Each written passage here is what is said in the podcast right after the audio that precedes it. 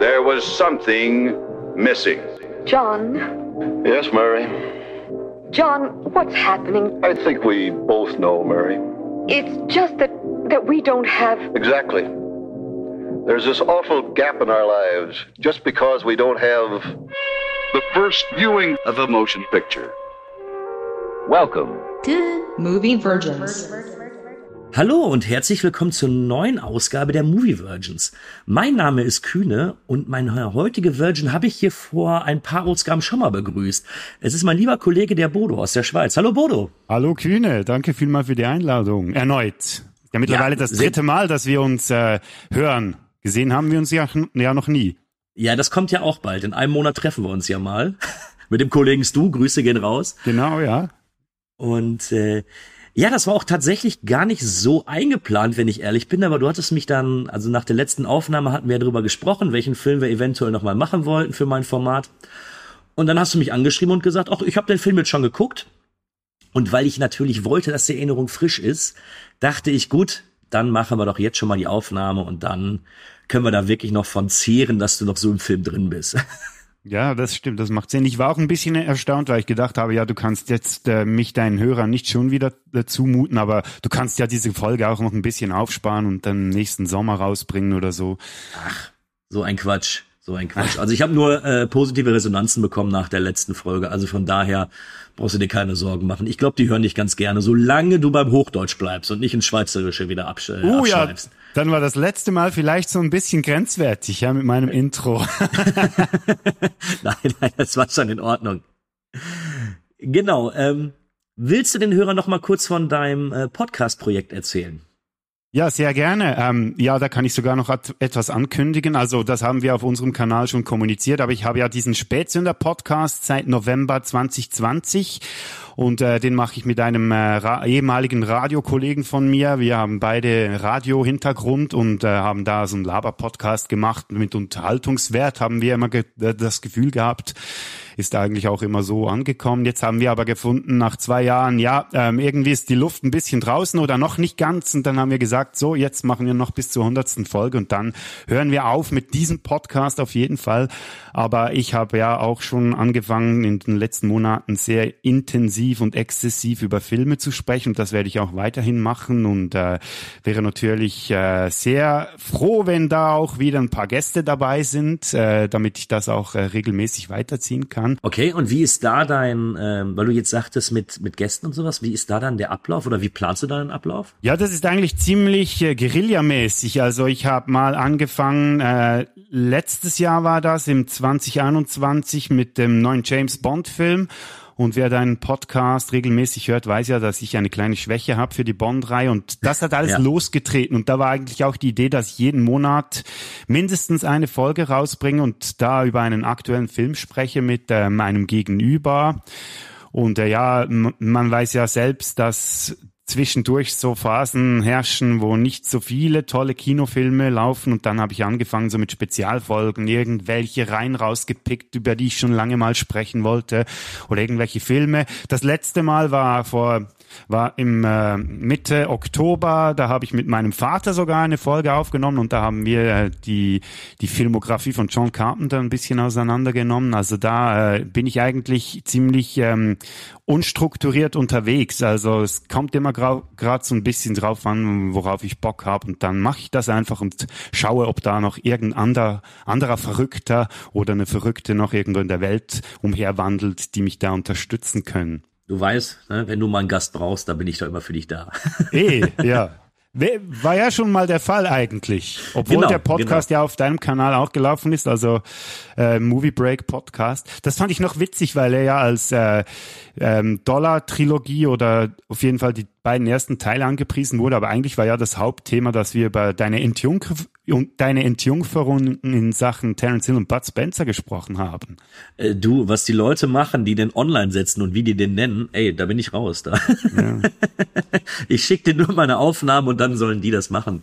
Grüße gehen auch hier raus an den Stu. Ja, lieber Stu, ich habe ihn dann noch drauf aufmerksam gemacht, auch weil er meinen Namen falsch geschrieben hat und dann danach gefunden. Ja, er hat einfach die ersten fünf Minuten gehört und dachte dann, das wäre das Thema und hat's rausgehauen.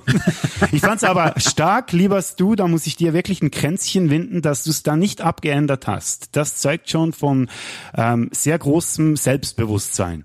Hört nicht auf den bösen Schweizer. Danke. Ich muss mich an der Stelle erstmal entschuldigen. Ich habe nämlich etwas, was ich, äh, wo ich gar nicht mehr wusste, dass es überhaupt noch existiert.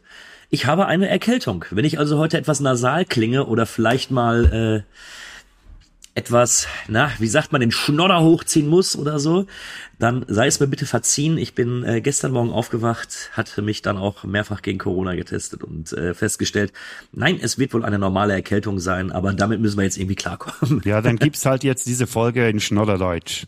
Ja, und wie passend. Ich habe mir auch überlegt, äh, meine Oma sagte immer, man muss warmes Bier dabei trinken. Oh. Ich hatte aber heute keinen Bock auf warmes Bier, deswegen habe ich mir einfach ein äh, kaltes Bier genommen und hoffe, das hilft dann einfach. Und äh, ich gehe davon aus, es passt. Bier hilft immer. Ja. Ich habe ja dir im Vorfeld noch geschrieben, weil ich äh, gefunden habe, wenn wir uns schon wieder zusammenfinden, dann wäre es doch schön, wenn ich zu deinen Ehren, lieber Kühne, ein Bier aus deiner Heimat trinken könnte. Und du hast mir da zwei Biere empfohlen. Das Weltins, oder wie spricht man das Veltins. aus? Veltins. Entschuldigung. Genau, Ja, das da ist tatsächlich auch äh, hier aus der Ecke. Und das andere, was ich sehr gerne trinke, war ein äh, gutes Becks. Das kommt aber eher von der See ans, äh, aus dem Ruhrgebiet. Aber ist auch sehr, Ja. sehr lecker. Ja, ich muss ehrlich sagen, mein Bierladen des Vertrauens hatte leider kein Feldhins. Ich hoffe, wir können das nachholen, wenn wir uns dann treffen in ein paar Wochen. Und deshalb habe ich ja auch ein Becks vor mir, ein schön eiskaltes. Kenne ich natürlich auch schon. Ich trinke es nicht regelmäßig, aber ich bin jetzt gespannt, wie gut dass dieses Bier noch ähm, bei mir äh, den Rachen runter flutscht. Das wird super. So, ich mache mir jetzt auch mal auf. Dann sage ich mal virtuelles Prost, Bodo. Virtuelles Prost freut mich und ich freue mich vor allem auf das, was jetzt noch kommt, weil ich denke, eine kleine Abkühlung bei diesem Film, äh, den wir heute behalten, behandeln, kann gar nicht viel, äh, gar nicht groß schaden. Oh ja, denn äh, du hast ja zu Recht ein Klassiker des Horrorgenres. Viele bezeichnen ihn als Meisterwerk und ähm, was bringt's hier gerade Spannung aufzubauen? Im Titel steht's ja. Wir reden heute über das äh, über den Film Texas Chainsaw Massacre oder aus, mit dem deutschen Titel Blutgericht in Texas. Vergessen Sie alle Horrorfilme, die Sie bisher gesehen haben. Dies ist der Horrorhöhepunkt der Filmgeschichte. Der Film, bei dem Sie schon nach 20 Minuten wünschen werden, er möge zu Ende gehen.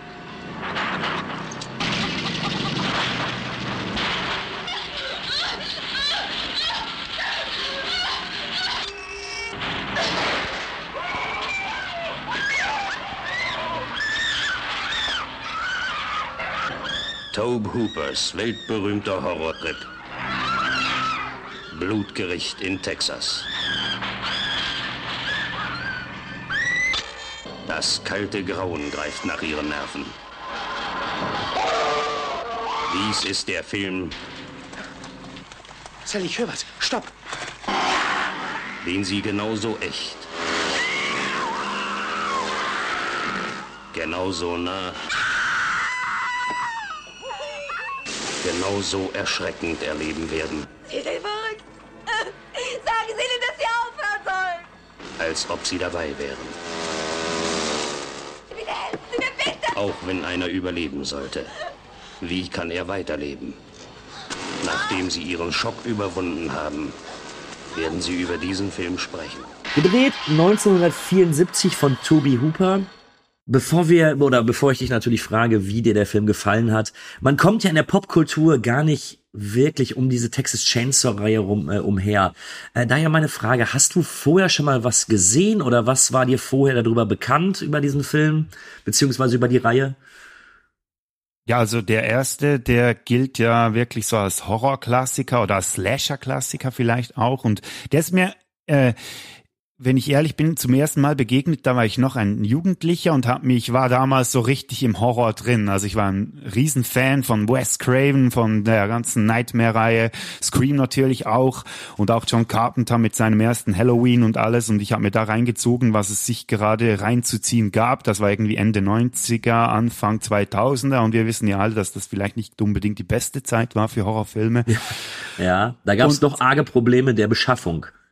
Ja, bei in Deutschland lustigerweise glaube ich ein bisschen mehr als in der Schweiz, weil ihr eure FSK ist da ein bisschen äh, strikter als bei uns. Ach, das das wird gleich spannend, wenn wir da mal über die ähm, also bei uns war es ja tatsächlich eine Zensurgeschichte sondergleichen, die den Film erfahren hat.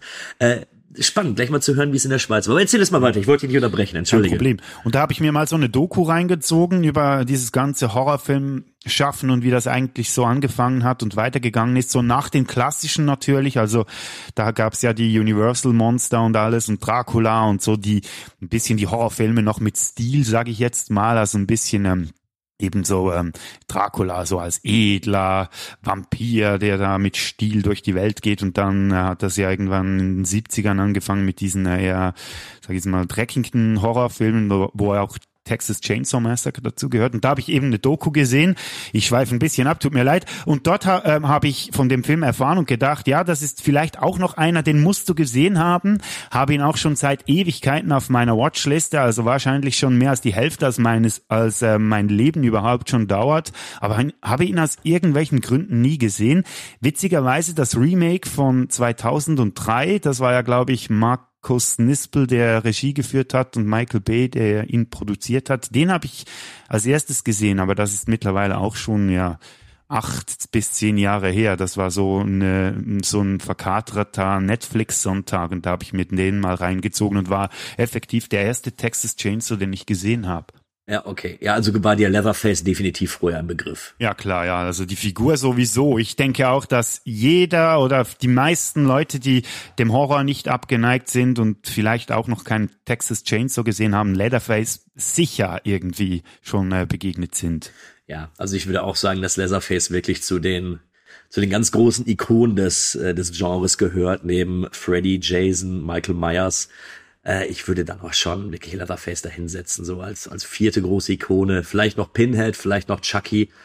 Aber das waren so die Filme, die die 70er und 80er, äh, vielleicht auch noch ein bisschen die 90er mit ja auch dann geprägt haben. Ne?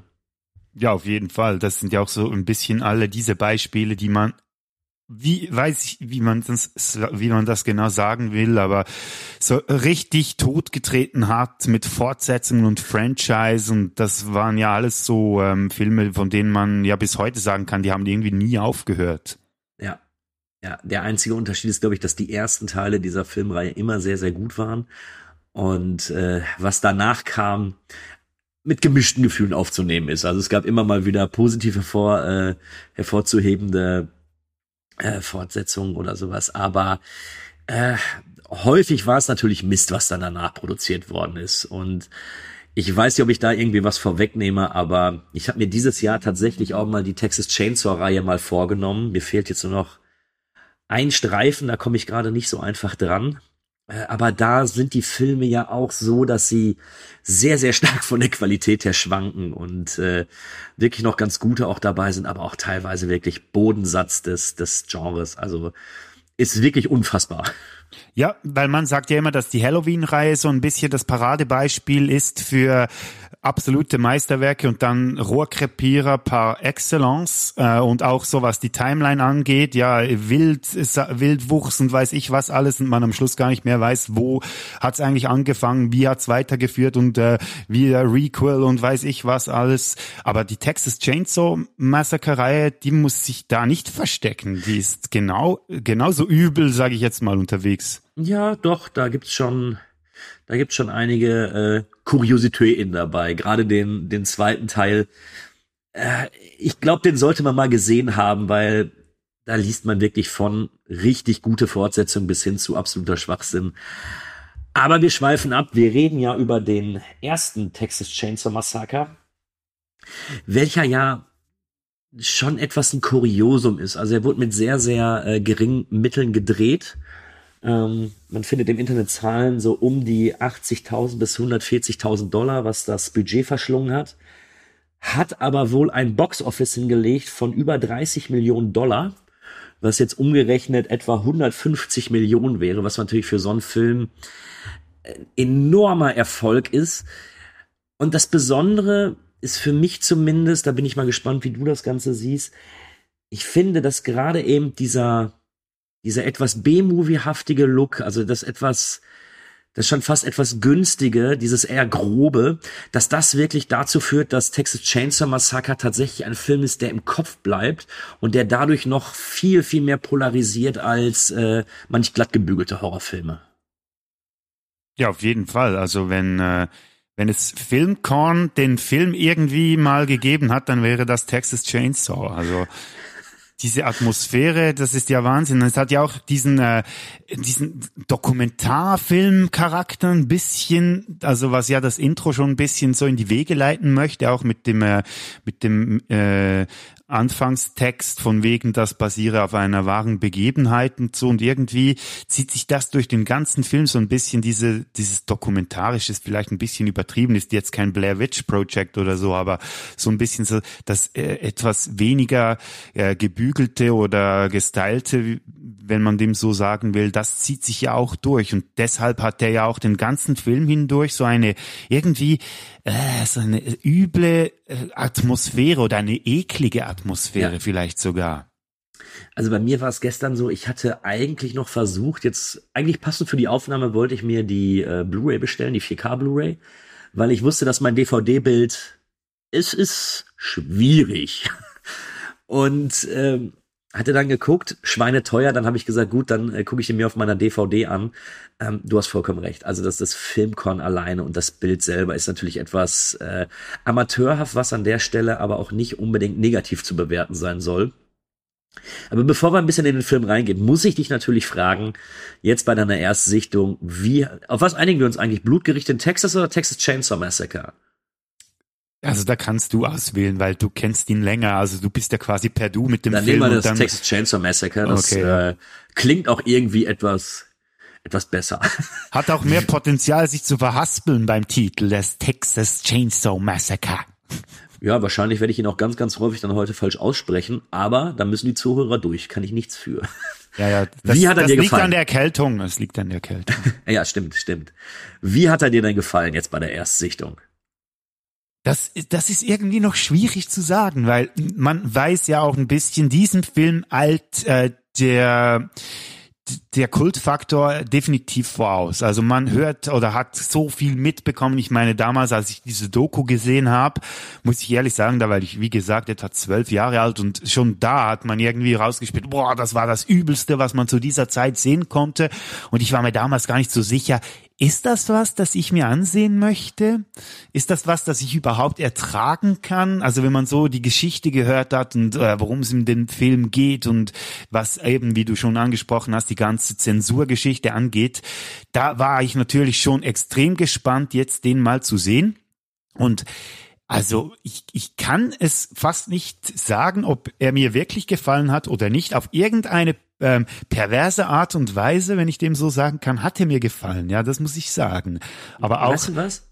Lass ja? uns die Frage nochmal offen lassen und vielleicht ein bisschen drüber sprechen, damit man da die Gedanken nochmal sortieren kann. Und vielleicht finden wir am Ende die Möglichkeit, noch zu gucken, äh, wenn du das alles vielleicht auch nochmal irgendwie beleuchtet hast, ob du da vielleicht sagen kannst, ja oder nein, also ob er dir gefallen hat oder nicht. Guter Vorschlag, ja, lass es, lass es uns tun.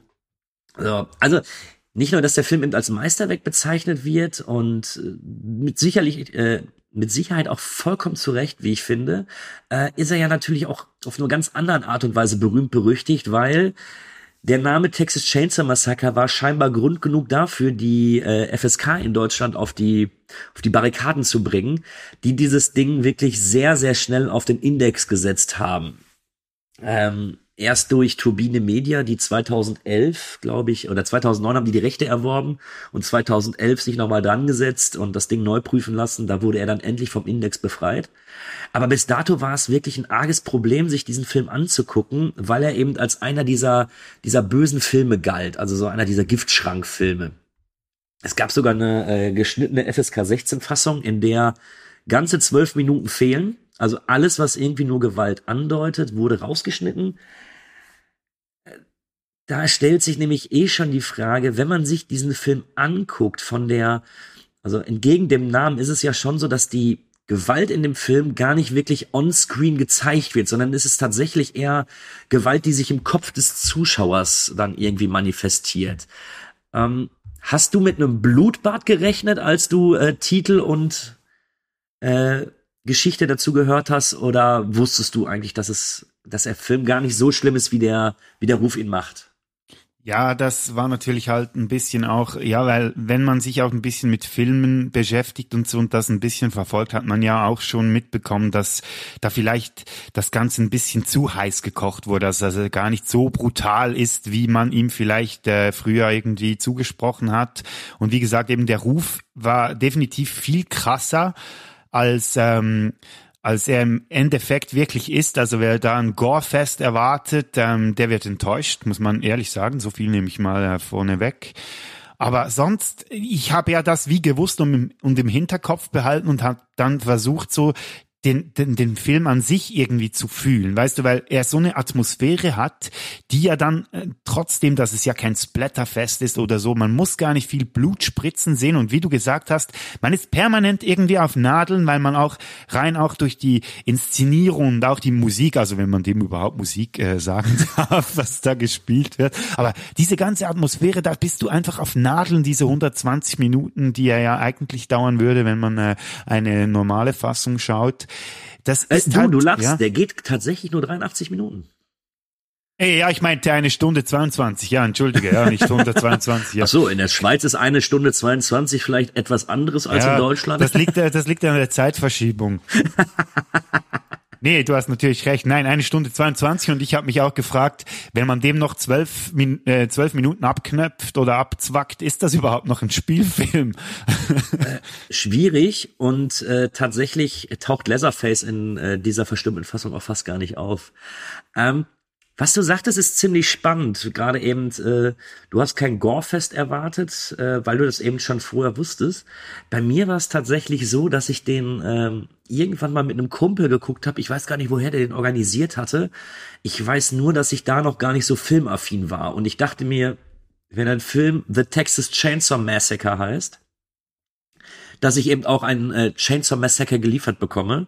Wir haben uns den damals angeguckt und ich war, obwohl es eben auch die ungeschnittene Fassung war, ja unterwältigt von dem, was ich dort gesehen habe.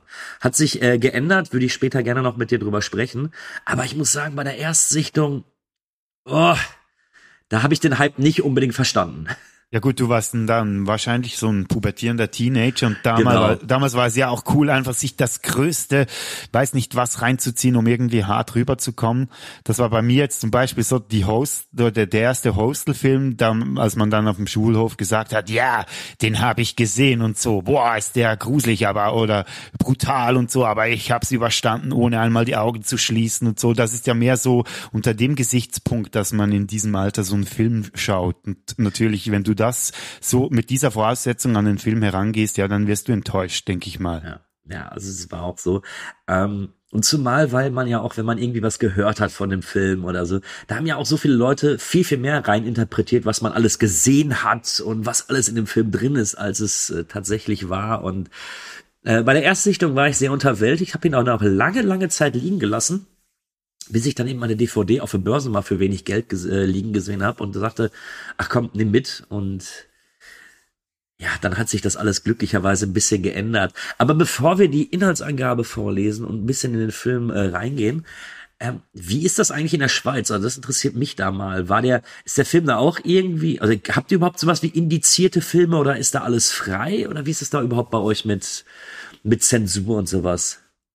Also so, also ich äh, lass mich nicht lügen, da weiß ich ehrlich gesagt, also ich habe sowieso immer irgendwie alles schauen können, dass ich wollte und auch in äh, äh, entsprechenden Fassungen, die nicht äh, irgendwie auf, äh, weißt du, die Hälfte runtergeschnitten wurden und man nichts mehr gesehen hat. Aber es gab auch bei uns, äh, glaube ich, so was wie Filme, ja, die, die man nicht so einfach kriegen konnte, aber du hast schon immer einen Weg gefunden. Aber es ist nicht so krass wie in, wie in Deutschland, dass wirklich ein Index herrscht, wo die Filme dann drauf sind und du die dann wirklich nicht bekommst. Oder ja, nicht bekommst, in Anführungszeichen. Ich denke, ja, also ich habe schon von vielen gehört, die ja immer irgendeinen Weg gefunden haben, dann an die Filme ranzukommen. Also, aber sowas wie so ein Index, einen krassen, ähm, wäre mir nicht bewusst, dass das bei uns gibt. Es klingt nach einem Traum.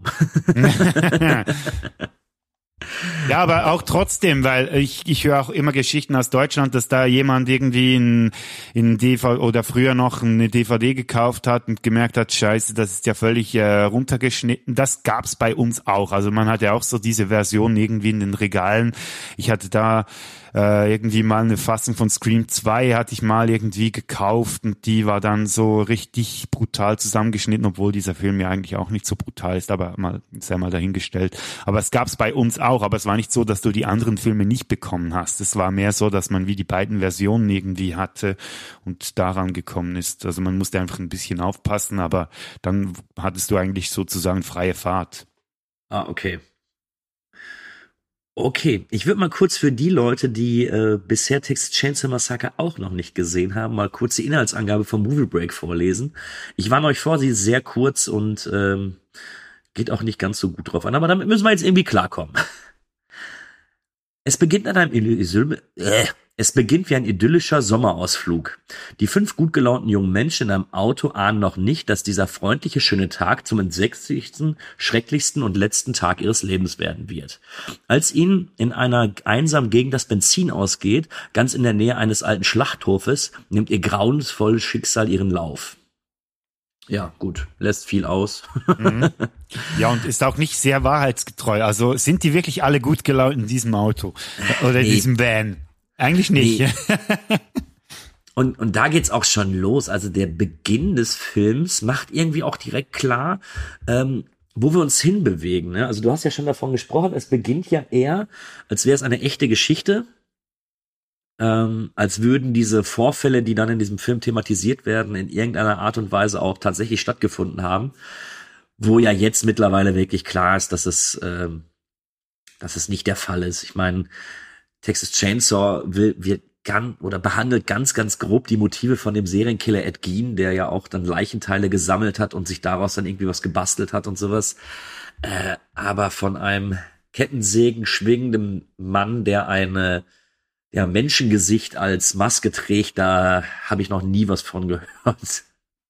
Nee, das ist vielleicht so wie, weißt du, die Jungen, die den Film gesehen haben, zu, dazu gedichtet haben, haben auch die Macher von Texas Chainsaw irgendwie Ed Gein was zugedichtet. Und irgendwie hat ja fast jeder Serienmörderfilm, äh, oder nicht jeder, aber viele Serienmörderfilme, die basieren eigentlich auf Ed Gein. Also Ja. aus der Zeit vor allem. Ja. Und ähm, am Anfang geht's ja noch, und das vergesse ich jedes Mal, wenn ich diesen Film sehe. Es geht ja um diese Leichenschändung auf einem Friedhof, wo auch zwei, ja, sehr schlockig aussehende Leichen dann zu einem Art, zu einer Art Kunstwerk dort äh, hingestellt werden. Äh, die Bilder sind lange drauf, also die Kamera geht auch gar nicht davon weg. Wir sehen sehr, sehr lange diesen, diesen ekelhaften Leichnam, der so schon halb verwest ist, noch so ein bisschen, ja, so ein bisschen feucht, als wäre da noch ein bisschen, also auf jeden Fall ekelhaft. und dann springt der Film ja über in diese, in diesen roten Bildschirm und wie du schon sagtest, Musik in dem Film kommt ja nicht wirklich vor. Es sind ja mehr so Klänge und Töne. Und ich glaube, man weiß sehr, sehr schnell nach den ersten zwei, drei Minuten, was uns hier erwartet. Und zwar nichts glatt gebügeltes, sondern eher so ein, so ein wirklich roher Film, der so, der daraus auch wirklich eher seine positiven Effekte zieht, als, als dass es jetzt äh, negativ aus, sich auswirkt. Wie ging es dir da?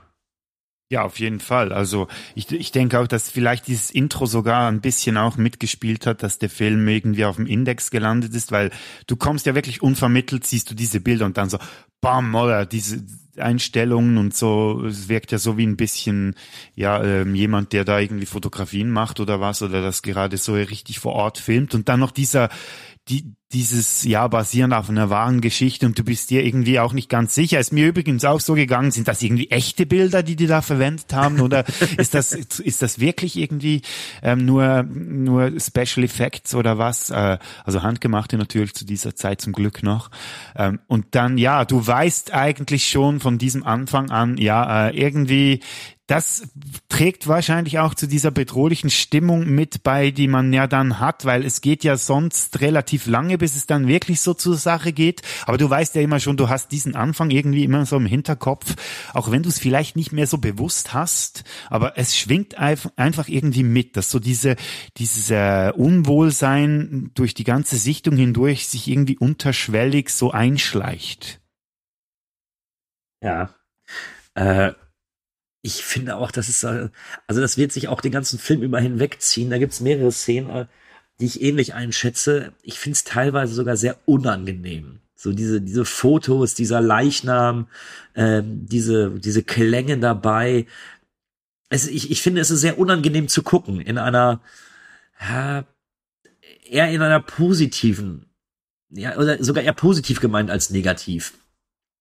Weil es mhm. ist nicht so, dass ich äh, das unangenehm finde, weil es irgendwie schlecht gemacht ist, sondern einfach, weil es in dir, in dir so eine innere Unruhe aufwühlt. Das ist so, du, wie du wie du schon sagst, du weißt irgendwie, okay, ab jetzt kann alles passieren. In diesem Film ist tatsächlich alles irgendwie möglich. Ne? Und das finde ich ganz spannend und ganz interessant dabei. Das hat mir gut gefallen. Ja, das ist jetzt genau das, was ja so unangenehm ist, weil du weißt genau eigentlich, ähm, auch du willst ja oder du würdest vielleicht ja nicht wollen, dass du irgendwas siehst, wie es aufgelöst wird, was jetzt da passiert, aber dieses Unwissen oder dieses drauf warten müssen, was passiert denn jetzt hier eigentlich, das ist eigentlich praktisch, das ist fast wie äh, unangenehmer, als wenn du dann tatsächlich so eine Szene hast, wo jemand abgeschlachtet wird oder so, dann hast du so wie den Payoff und dann kannst du wieder ruhig sein, aber solange sich das einfach nur so aufbaut, das ist fast unerträglicher als das andere. Ja, sehe ich, sehe ich ganz genauso. Äh, übrigens, mal so als Frage jetzt, äh, ohne jetzt vorwegzugreifen, aber hattest du das Gefühl, dass diese dass diese Leichenschändungen, wie die Leichen ausgegraben worden sind und dass da eben noch Teile der Leichen fehlen, dass das auch die Familie Sawyer war? Ja, da, da müsste ich den Film wahrscheinlich noch, noch mal, noch mal schauen, weil ähm, es hat ja irgendwie dann trotzdem fast keinen Bezug mehr zum Rest des Films. Genau. Es ist ja wirklich, genau. es wirkt so ein bisschen deplatziert fast. Also es ist zwar Thema im Film immer wieder, aber so konkret tut das eigentlich ja nichts zur, oder trägt es ja nichts zur Sache bei. Ja, es ist eben der Grund, äh, warum ja dann unsere fünf Hauptdarsteller äh, eben dorthin fahren, also in dieses Texas, weil ja von äh, Sally und Franklin der, ähm, der Opa auch ausgegraben worden ist. Oder die wollen, glaube ich, prüfen, ob der ausgegraben worden ist. Und das dient ja schon als Anreiz, warum eben die äh, Freunde sich in ihrem Bulli dorthin bewegen. Und das finde ich eigentlich auch relativ spannend, weil das musst du erstmal als Grund nehmen, irgendwo eine Gruppe von Freunden hinzuschicken, weil normalerweise ist es ein Konzert, es ist eine Party, es ist ein Urlaub oder sonst irgendwas. Äh, aber die Leichenschändung irgendwie zu überprüfen, finde ich schon eher einen, äh, einen komischen Grund, oder? Ja, stimmt. Ja, darüber habe ich mir gar nicht so Gedanken gemacht. Das stimmt, weil im Remakes ist es ja dann tatsächlich ein Konzert. Genau. Und hier war es so, ja, stimmt. Leichenschändung. Also ich frage mich ja, was das für Eltern sind. So von wegen, ja, was macht ihr denn? Ja, wir wollen die Leichenschändung unseres Großvaters überprüfen. Würdest du deine Kinder dorthin schicken oder sie dorthin gehen lassen? Wahrscheinlich nicht. Nee, nee, selbstverständlich nicht. Deswegen habe ich mich, ich habe mich nämlich die ganze Zeit gefragt, ob diese ob diese Sachen auf dem Friedhof tatsächlich dann auch von der später auftauchenden Sawyer-Familie begangen worden sind und dass die sogar indirekt eben schuld dafür sind, dass die äh, fünf Freunde dann später von denen angegriffen werden. Aber so richtig aufgeklärt wird's ja nicht. Das wäre dann so, ja genau, das wäre die, der rote Faden durch den Film so quasi. Aber ja, das stimmt, es wird ja nicht aufgelöst und das ist ja auch noch schön, finde ich, weil ja, vielleicht gibt's ja irgendwann, ah nein, es hat ja schon ein Prequel gegeben, das habe ich aber nicht gesehen. Ich weiß nicht, ob das dort irgendwie thematisiert wird oder so. Aber das stimmt, man lässt es wie offen. Aber man kann, wie du sagst, eigentlich schwer davon ausgehen, dass die wahrscheinlich irgendwas damit zu tun haben. Also ich habe mir das irgendwie so eingeredet. Äh, ob ich damit recht habe, du, keine Ahnung, kann ich dir nicht sagen. ähm, Meinst du, dass da so ein Masterplan dahinter war, so dass die Sawyers gedacht haben, ja, wir machen jetzt diese Leichenschändung und dann wird sicher jemand vorbeikommen, der diese Leichenschändung überprüfen will und genau die, die nehmen wir dann nee, auseinander. Nee, ich habe hab tatsächlich die ganze Zeit gedacht, dass vieles, was in dem Film passiert, einfach so unglückliche Zufälle sind. Also ich glaube auch nicht, dass die äh, Sawyers ihr Haus verlassen hätten, ähm, wenn nicht die beiden später in das Haus reingegangen wären. Also ich glaube, der Film ist voll von äh, komischen Zufällen, was nicht unbedingt als Masterplan gelten kann. Und deswegen passt das irgendwie so ganz gut da rein, dass es eben der Zufall ist, dass die wieder da äh, Leichen ausgegraben haben äh, und dadurch eben die fünf Freunde dahin fahren und dadurch sich im Endeffekt die Story erst entwickelt, aber wirklich als als rein Zufall gesehen. Ja, vielleicht ist es ja auch so, dass die Sawyers vorhin eigentlich gar nicht, wie soll ich sagen, an lebenden Objekten ihre komischen Triebe ausgelebt haben, sondern eben mit irgendwelchen Leichen, die sie ausgegraben haben. Und dann kommt plötzlich dieser Van mit diesen Jugendlichen und dann ist per Zufall noch ein Mitglied der Familie, der gerade am Straßenrand steht und sich dann daraus entwickelt hat, hey, oder so die Steigerungsform. Wenn man mit Leichen irgendwelche Schandtaten anstellen kann, warum nicht auch mit Lebenden? Wir lernen ja dann auch in dem Van die, äh, die fünf Freunde kennen. Wir sind die fünf Äh. Freunde. Kennst du das? Oh Gott, ich habe früher mal die Bücher gelesen Ah. davon. ähm, hier habe ich mein erstes Problem mit dem Film tatsächlich. Weil ich finde nicht, dass es eine homogene Gruppe ist und ich lerne über die Gruppe auch irgendwie im Laufe des ganzen Films so gar nichts kennen, oder? Oder täusche ich mich da? Ging es dir da anders? Das war ein, das war wirklich so. Ich finde es noch witzig, weil man heute ja von vielen Slashern behauptet, dass man mit den Figuren irgendwie nicht connecten kann und eigentlich fast mehr auf der Seite der Killer ist, weil man will, dass dieses Pack endlich umgebracht wird. Und hier haben sie das irgendwie so salonfähig gemacht, also so im Nachhinein betrachtet, weil du hast nicht wirklich eine sympathische Figur dort dabei. Du hast zwar den Typen im Rollstuhl, den, mit dem du ja irgendwie Mitleid haben sollst, Boah, aber der ich nervt. sag's, ey, Boah, nervt der. na, das war die Nervensäge par excellence. Nein, also bitte, dieser Typ, sollte man vielleicht nicht sagen, aber es war so, alle Figuren waren so ein bisschen, äh, das sind einfach so typische, unsympathische, spätpubertierende amerikanische Teenager. Und, und was ich auch interessant finde, ich meine, äh, das hier ist ein Spoilerformat, äh, Sally überlebt ja das Ganze. Ich hätte bis zum Schluss auch nicht sagen können, ob Sally diejenige ist, die überlebt, weil das so, sie hatte für mich nicht dieses, dieses, diesen Final Girl Charakter, den du ja häufig hast. So bei Halloween war es vollkommen klar, dass äh, Jamie Lee Curtis diejenige ist, die es zum Schluss, äh, die es zum Schluss überleben wird. Aber hier hatte ich nicht das Gefühl, dass sich da irgendeiner herauskristallisiert, der dieses Ganze dann überleben wird. Ja, das stimmt. Vielleicht auch ähm, unter dem Gesichtspunkt betrachtet, dass das damals vielleicht auch noch nicht zum Thema war, weil heute, ja, da hast du dieses Final Girl. Damals war das ja noch nicht so ähm, gang und gäbe, dass man irgendwie von, ja, weil es noch gar nicht so viele Filme in dieser Art und Weise gab. Das Ja. ist jetzt etwas, das wir ja vielleicht durch, dadurch, dass wir auch viele andere Horrorfilme gesehen haben, vielleicht eher erwarten, dass am Schluss jemand überlebt und dass damals die Leute eben gar nicht mit dieser Erwartungshaltung äh, in den Film reingehen konnten und deshalb vielleicht auch gedacht haben, oh ja, die werden jetzt alle, äh, die kommen jetzt alle irgendwie drunter oder so. Ja, Aber es ist noch stimmt. schwierig zu sagen, wenn man den Film halt sieht, wenn man schon andere Filme gesehen hat, die sich ja quasi auf diesen Film beziehen. Ja, stimmt. Vielleicht hat er so angefangen, eben so die Grund, äh, die grundlegende Richtung für das Slasher-Genre zu bestimmen, aber das eben noch nicht zu Ende gedacht, ne? Oder dass eben noch vieles weitere dann folgte. Ja, kannst du recht haben. Äh, was mir hier aufgefallen ist, ich finde den Film unglaublich großartig gedreht. So gerade so am Anfang, wenn der Bus fährt und äh, wie das dann alles mit dem Weitwinkel aufgenommen wird oder so Kleinigkeiten wie dieses tote Beuteltier dann an der Straße liegt, wo die Kamera Oh, ja. dann auch die ganze Zeit draufhält und sowas. Ähm, ich finde es interessant, dass sie damals auch eben auf äh, oder vielleicht auch gerade wegen den geringen Mitteln so sehr interessante Kamerapositionen und äh, Kamerafahrten genutzt haben, äh, die mir wirklich auch in, in Erinnerung bleiben. Also es gefällt mir sehr, sehr gut, wie, er, wie das Ganze dargestellt ist. Ja, und vor allem, weißt du, heute äh, sind das ja die die äh, Regisseure, die man so in den Himmel lobt, die sowas machen oder so richtig die äh, die Könner, die Handwerker und Toby Hooper war ja damals noch nicht ein wirklich äh, etablierter Regisseur, also der, der von dem hat man ja echt gesagt, oh ja, der hat schon irgendwie 20 Meisterwerke gemacht, von dem erwarten wir sowas, sondern der hat einfach irgendwie mal wie mal gemacht und irgendwie das das Gespür gehabt, irgendwie sowas einzufangen. Ja, also wirklich äh, unglaublich.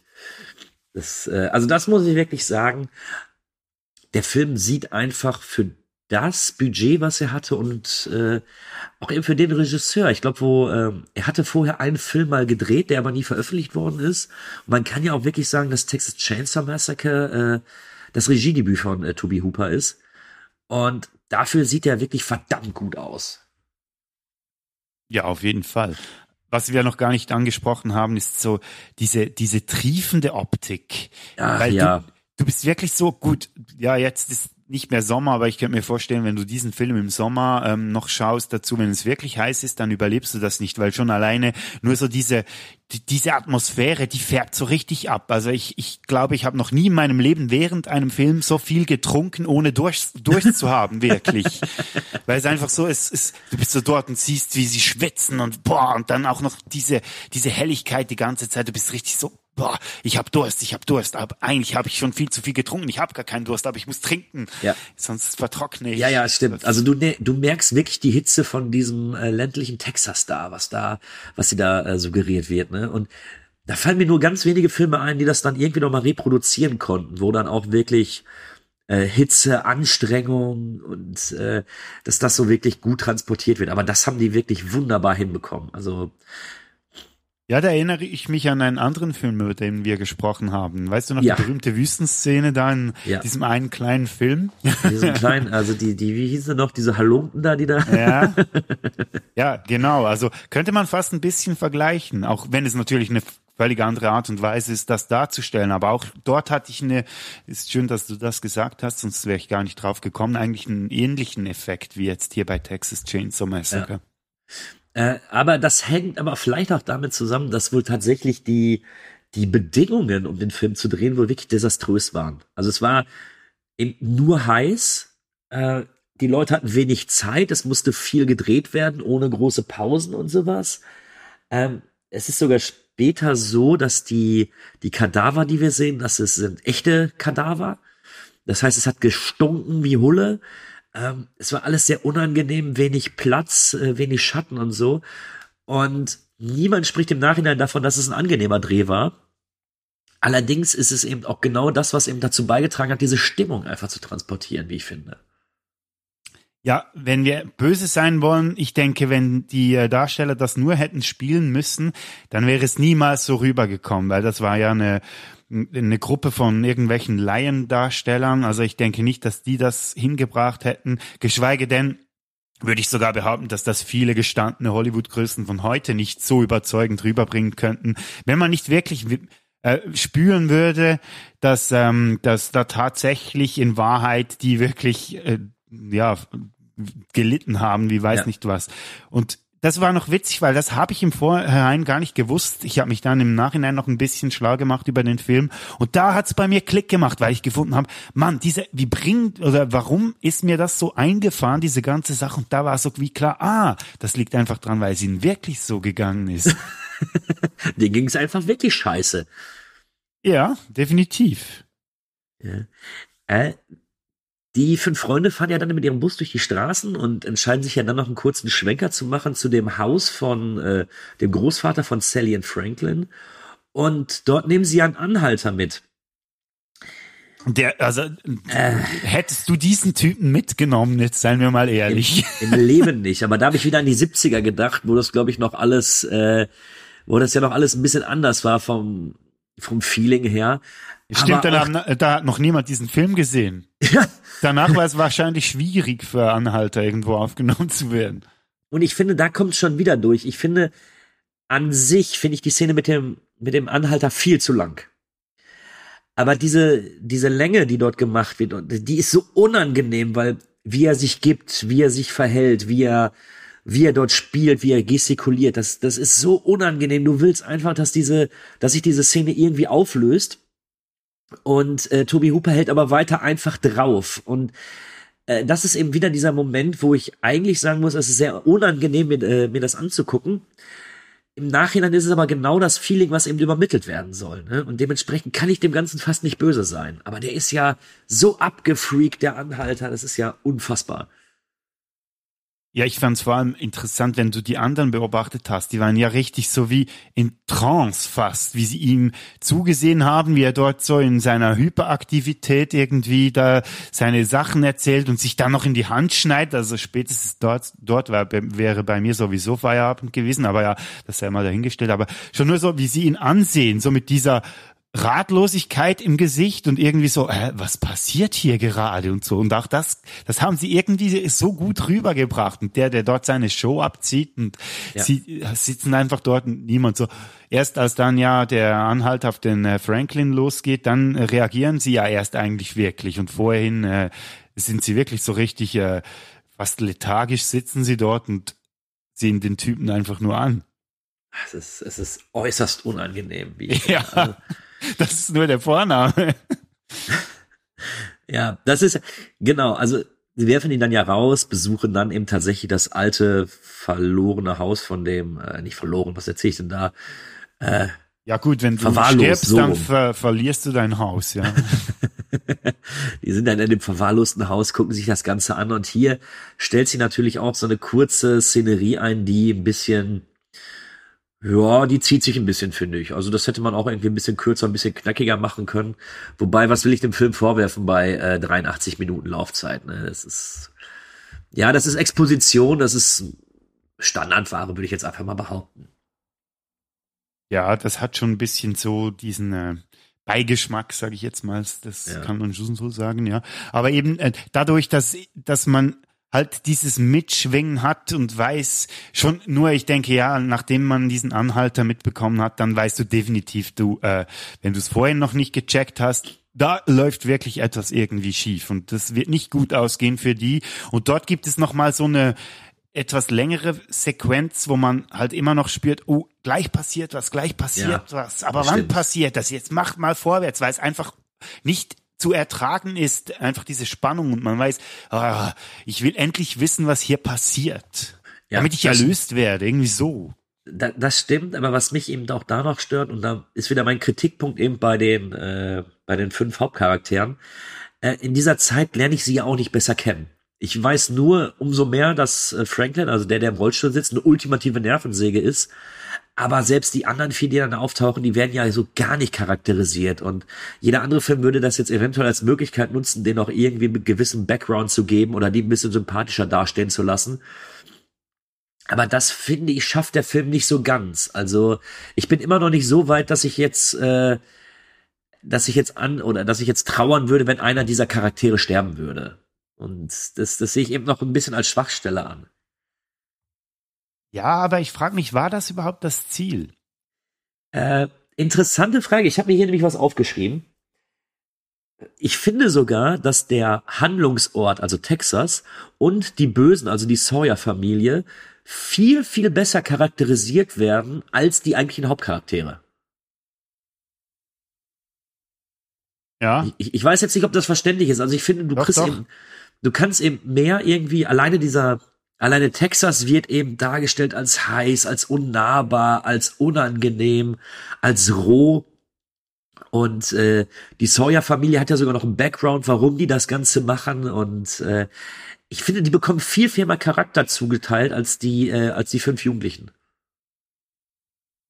Ja, witzigerweise ist ja eben das auch was später dann passiert in dieser Art von Film, weil du hast einfach diese nichtssagenden jugendlichen Charaktere und die, die Bösen in Anführungszeichen, das sind die, die man viel mehr irgendwie Hintergrund erfährt und so und das andere sind einfach so oberflächliche, ähm, ja, sind, ist Jagdwild, blöd gesagt. Ja. Also, und dass man das hier schon so spürt, fand ich noch interessant, weil man ja eben, wie gesagt, schon etliche Filme gesehen hat, die so konzipiert sind. Aber hier hatte ich dann so diesen Kläreffekt. Aha, das war ja schon damals so. Ja, vielleicht auch Mitbegründer für eben diese ganzen Tropes, die dann da äh, dann eben gekommen sind, ne? Aber das stimmt schon, was du sagst. Wahrscheinlich fällt es einem da auch ein bisschen schwerer, ähm, ja, das oder beziehungsweise dadurch entstehen vielleicht auch so diese Längen, weil man mit diesen Figuren überhaupt nicht sich irgendwie identifizieren kann und so denkt, ja, pff, die gehen mir eigentlich alle nur auf die Nerven, macht mal ein bisschen vorwärts, damit da mal endlich ein bisschen äh, Spannung reinkommt und mal was passiert. Ja.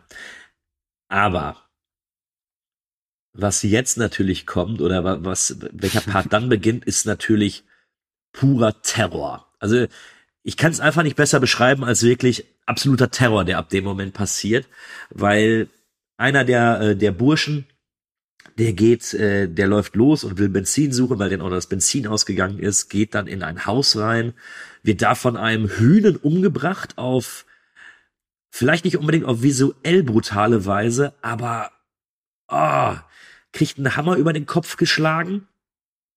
Und als seine Freundin nach ihm guckt, wird sie äh, auch von dem Hühn gefangen genommen, äh, wird an einen Fleischerhaken hangen und muss zusehen, wie das Opfer von einer Kettensäge dann äh, auseinandergenommen wird. Oh. Ab jetzt finde ich, ist es wirklich absolutes Terrorkino gewesen, weil das, wie es dargestellt wird, finde ich in seiner Großartigkeit wirklich widerlich. Ja, und das ob schon alles, was du jetzt erzählt hast, ja, das sieht man ja eigentlich gar nicht wirklich. Du siehst ja nur diesen Typen, wie er dort in dieses Haus reingeht und dann ja eigentlich schon wieder umkehren will und da dieses Schwein quieken hört dann wieder zurückgeht und dann kommt plötzlich dieser Hühner mit irgendeiner so Maske auf, wo man ja auch nicht so genau sagen kann, was hat der da im Gesicht, dann mit dem Hammer ihm auf den Kopf schlägt, was du ja auch nicht wirklich siehst und dann am Boden liegt und so zuckt und das, ja. das war ja, das war ja eigentlich der Schockeffekt am Ganzen. Das ist ja das, das dir so richtig durch Mark und Bein geht, obwohl du nicht siehst, wie Blut spritzt oder irgendwas. Du siehst einfach, einfach nur, wie er dort noch so halb lebendig irgendwie zuckt. Und das war fast, ah, das ist so unerträglich und eigentlich genauso ähm, auf eine verstörende Weise irgendwie beeindruckend, dass man von sowas irgendwie gepackt wird, ohne dass da irgendwie weiß nicht was für Schaueffekte dabei sind. Genau, weil auch dieser erste Mord, der dauert ja wirklich nur ein paar Sekunden und äh, er kriegt den Hammer auf den Kopf, er kriegt den nochmal äh, auf den Kopf, als er am Boden liegt, das Bein zittert noch, er wird hinter die Tür geschoben, Ende, zack. Und ja, und vergiss nicht, da so. also es wird nicht zelebriert, da ist nicht irgendwie, dass da noch ein Gorefest abgehalten wird oder so, oder ein Überlebenskampf. Nee, einfach, er kriegt einen Hammer auf den Kopf, innerhalb von Sekunden weg, fertig. Ja, und dann wie der Leatherface da diese, also ja, wir können ja sagen, dass es Leatherface ist, diese Tür, äh, diese Schiebetür einfach zuschlätzt. Ich meine, schon diese Szene ist ja alleine Kultfaktor, die sie ja. auch in ganz vielen anderen Filmen dann imitiert haben, aber schon das eben, wie du sagst. Also eigentlich ja nicht, weiß nicht was, aber einfach so verdammt, es, es ist einfach effektiv. Ja, es hat einfach, ja, effektiv und es hat eine Wirkung. Und es, es geht ja auch weiter, als dann die Freundin von ihm ihn sucht in das Haus geht, sich da ja dann auch äh, oder durch das Haus läuft, dort dann die ganzen Altare sieht, die da aus Knochen gebaut wurden und Tierkadaver und hier noch mal eine Bank, glaube ich, die aus Knochenteilen gebaut worden ist und so. Ähm, und in dem Moment, wo sie eben das Haus verlassen will, dieser Hühner wieder aus der Tür rauskommt, dann gibt's eine Szene, die finde ich so grandios, wenn, äh, wenn die Frau, also Pam heißt sie ja, die Tür verlässt, die Tür hinter sich zuschlägt, fast in Freiheit ist und Leatherface von hinten kommt, sie greift, ins Haus reinzieht und die Tür sich einfach schließt. So als wäre nichts gewesen, als wäre diese ganz kurze Episode von ein, zwei Sekunden einfach gar nie passiert. Äh, absolut großartig. Ja, was soll man da noch dazu sagen? Das ist einfach Wahnsinn. Das muss man gesehen haben. Und ich meine, ja, diese Szene, die wir da jetzt beschreiben, ich meine, die hat man ja schon, ich meine, ich habe, ohne den Film jemals gesehen zu haben, diese Szene logisch ist dir mir schon begegnet. Und ich ja. wusste ja eigentlich im Endeffekt auch, als ich den Film gesehen habe, dass das passiert. Aber das hat mich trotzdem nochmal so gepackt, obwohl ich genau wusste, wie das aussieht, aber mit dem ganzen Kontext vom Film und wie er aufgebaut ist, hat das nochmal eine ganz ganz neue Wirkung entwickelt. Und ich musste wirklich diese Szene zwei, dreimal zurückspulen und nochmal anschauen, weil ich einfach so, ich war so fasziniert von diesem, ja, ja, wie, wie soll man das sagen? Es ist ja nicht der Ekel, sondern mehr so, was da jetzt gerade passiert, diese Wirkung, wie du vorhin so schön gesagt hast. Ich musste das einfach nochmal spüren. Es war so fast wie ein bisschen ein angefixt sein. Man will es irgendwie nochmal erleben. Ja, und, äh, und auch da wieder, auch äh, das Ganze drumherum. Du siehst ja nicht, was passiert. So, er nimmt ja an Pam und äh, packt sie auf den Fleischerhaken, der an der Wand hängt, beziehungsweise an der Decke hängt. was jetzt äußerst brutal klingt. Also bisher sind die beiden Morde auf dem Papier ja wirklich unglaublich, unglaublich brutal. Aber wir sehen es alles nicht. Also es ist, äh, es spielt sich eben in einem Kopf ab, diesen Schmerz, diese, diese Wunden, die das verursacht, die spielen sich in deinem Kopf ab, aber wirklich sehen tust du es eben nicht. Also es wird nicht dem gerecht, dass du jetzt, glaube ich, irgendwie eine, eine Gewaltorgie in dem Film siehst, sondern es äh, ist eben das, was sich in deinem Kopf abspielt. Ja, aber hast du jetzt gerade gemerkt, was wahrscheinlich auch bei dir passiert ist, als du den jungen Leuten früher zugehört hast, die über den Film gesprochen haben? Ja. Genau dasselbe hast du vorhin auch gemacht. Obwohl Ja. du ja alles erzählt hast, was passiert in diesem Film. Aber eben, wie du sagst, man sieht's nicht. Und es klingt irgendwie so, boah, und man stellt sich vor, wie man das alles sieht. Aber es klingt ja verdammt krass und brutal. Ja, es äh, hast du vollkommen recht. Hast du vollkommen recht. Also es ist, äh, aber gerade eben dieses Nicht-Zeigen erfüllt natürlich auch irgendwie den Zweck. Ne? Also auch wenn Leatherface dann die die Kettensäge nimmt und äh, den, äh, wie heißt der Kirk, glaube ich, Der zerlegt. Kirk ist ja und, der Erste, ja genau, ja, der und dran glauben seine muss. ja. Freundin hängt eben an diesem Fleischerhaken und muss sich das Ganze angucken. Da sind ja dann immer irgendwelche Gerätschaften äh, vor dem Einschnitt, der, wo der, wo Leatherface mit der Kettensäge reingeht, dass du ja überhaupt nicht siehst. Du hörst es nur, du hörst äh, Pam schreien, du siehst ihr Gesicht, aber du siehst ja wirklich gar nichts. Aber du sagst es richtig, ich erzähle jetzt gerade, er wird von der Kettensäge zerteilt. Also ich gehe davon aus, dass das passiert, aber ich weiß es nicht mal. Ja, es passiert auf jeden Fall, weil schon einfach, wie es ähm, dargestellt wird, wie sie äh, in diesem ganzen Schock, in dem sie ist und dieses äh, Grauen in ihrem Gesicht und so und dieses Grausen auch, du weißt genau, was passiert, ohne dass du es sehen musst. Das ist viel schlimmer vielleicht, als wenn man es gesehen hätte. Ja. Und äh, eben auch dieses, dieses Unvorbereitete. Und das passiert ja dann auch beim nächsten Mord, wenn dann eben auch der Freund von äh, Sally, der ist, glaube ich, Jerry, Jerry, genau, äh, ja. in das Haus reingeht, mal wieder, äh, guckt sich da auch alles an.